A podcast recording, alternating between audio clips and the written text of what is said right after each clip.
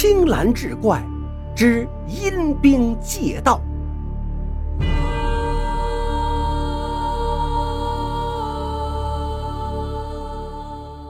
话说很久以前，有个叫柯屈恶的书生，母亲得了一种慢性病，吃了好多药都不见效，是备受折磨。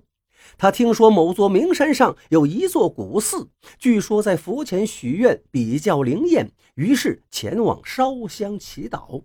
柯屈恶上山之前，先去拜会了当地的几个文友。文友们听说他要去古寺，便相约一起上山，顺便游玩。五个人一路游览到了古寺，柯屈恶烧了香，许了愿，捐了香火钱，然后去禅房拜见住持。聆听指点，老和尚掐指算了算，对柯屈恶说道：“你母亲病体欠恙，是因为生你时落下的病根老衲给你一张经咒，你要随身携带，每天早上诵念三声，菩萨保佑母亲病体安康，自然可以帮你母亲减轻病痛，延年益寿。”说完，老和尚拿出一张用红笔写着经文的黄纸，折叠成一个三角形的纸包，让柯去恶放在贴身处。柯去恶谢过老和尚和四个文友，出了古寺。有个文友建议，听说山顶的月色特别的美好，不妨晚上到山顶看过月色，半夜里踏着月色再下山不迟。几个人油性正浓，都赞同这个提议。当即继续往山顶走去，走了不远，发现一个路边的小茶馆，便进去喝茶歇息。几个人喝了茶，吃点点心，在茶馆里休息了一个多时辰，便结伴往山顶走去。山顶还有很长一段山路，弯弯曲曲，一路倒也风景秀丽。几个人饶有兴致地观赏风景，不知不觉便到了山顶。大家盘腿而坐，开始谈论诗文，等着天黑。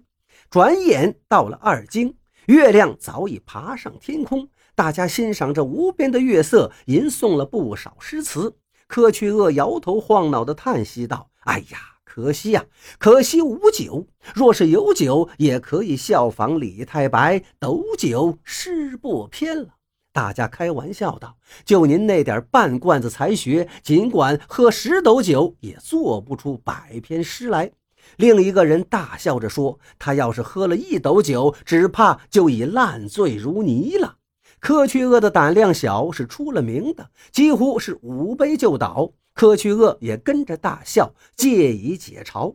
到了半夜里，月圆如镜。月光皎洁，清辉洒满树林间的山谷，那样的柔情似水。众人兴致已尽，顺着山间小路回家。走着走着，柯去恶突然嘘了一声，蹲下身子，指着山谷下的小道。众人赶紧蹲下身子，往前凑近观看。只见山谷下的小道上，悄无声息地行进着一支队伍。士兵们穿着铠甲，扛着长矛，迈着整齐划一的步伐，却没有丁点声音。一名书生小声地说：“奇怪，这些古代的军服，现在怎么可能还有穿着古代军服的军队呀？”另一个书生小声道：“莫非这是阴兵？难道是阴兵借道？”话音刚落，那队伍当中突然有人望向这边，可能是听见了他们的说话声。只见那人目光阴冷，透着一股寒气。书生们胆小怕事，转身就往山上跑去。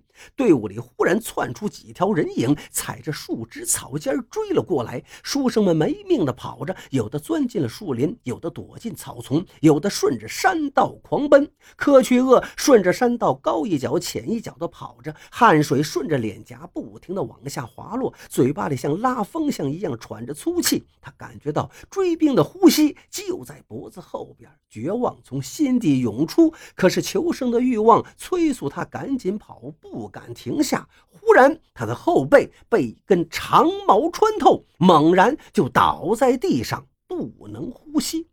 这时，他隐隐约约看见两名高大的士兵在翻捡他的衣服。一个声音传来：“这里有一张祈求母亲安康的经咒，看来这是个孝子，饶了他吧。接下来就寂静无声。过了许久，柯去恶清醒过来，摸了摸背部，竟然完好无损，赶紧跌跌撞撞地跑下山，敲开了客栈的门。